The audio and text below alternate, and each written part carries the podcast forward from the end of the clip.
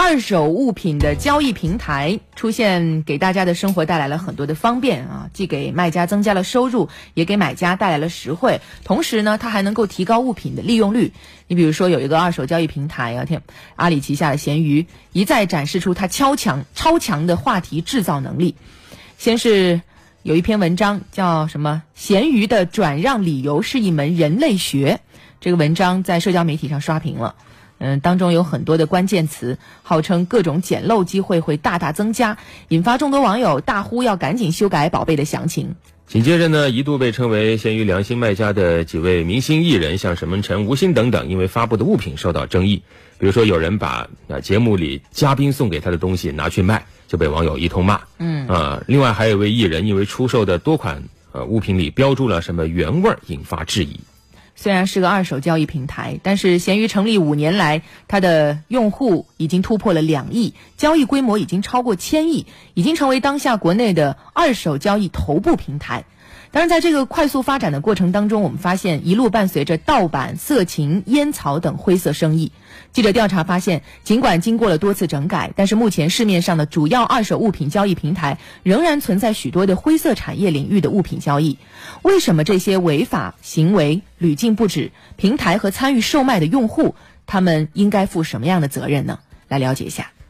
云南的小李本来只想在二手交易 APP 上挑几件质优价廉的二手衣服，但看着看着，推荐的商品就不对劲了。原本在实体店一概售出、概不退换的贴身衣物，却在一些二手交易平台上大行其道。简介中充满性暗示的文字、大胆出格的图片，以及留言区挑逗的回复，让小李一时间手足无措。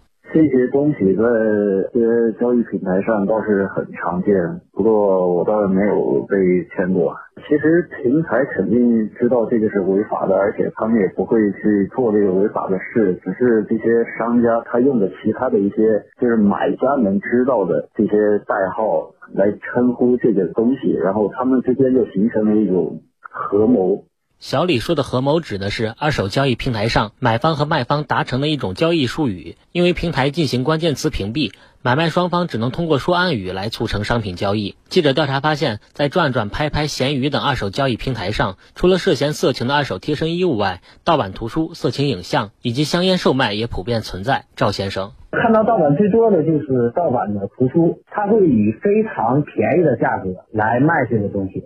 因为它的这样一种二手交换平台，实际上是一种个人对个人之间的一种中介行为。呃，我认为这个在监管上可能存在一定的漏洞。对于二手物品交易平台存在违规物品交易的现象，记者联系了相关平台。阿里巴巴公众与客户沟通部工作人员曹杰称，对于违背公序良俗的违禁商品和内容，闲鱼一直是遵循平台规则，从严从重来处理。同时，他也呼吁消费者发现此类违法违规信息后，可以积极向平台做反映。也有一些报道和信息反映呢，在闲鱼是有出售盗版书籍和音像制品的现象。目前呢，闲鱼已经针对这类违规现象啊，开展专项的排查。那么，对于违规商品呢，做一个下架处理，来进一步的优化和加大这个管控的力度。但平台同时也表示，只靠闲鱼的一己之力，很难与线下庞大的盗版产业链做斗争。要想根除盗版，线下发力是重点。这也将势必是一场旷日持久的战争。只要线下的这个源头不除呢，盗版就会一直存在。对此呢，我们也是会不断的强化技术排查能力，并且呢，持续配合执法部门来溯源打击。嗯，其实这个二手平台上各种黑灰产业很多啊。对我们节目曝光过很多次了。平台有责任，卖方同样有责任。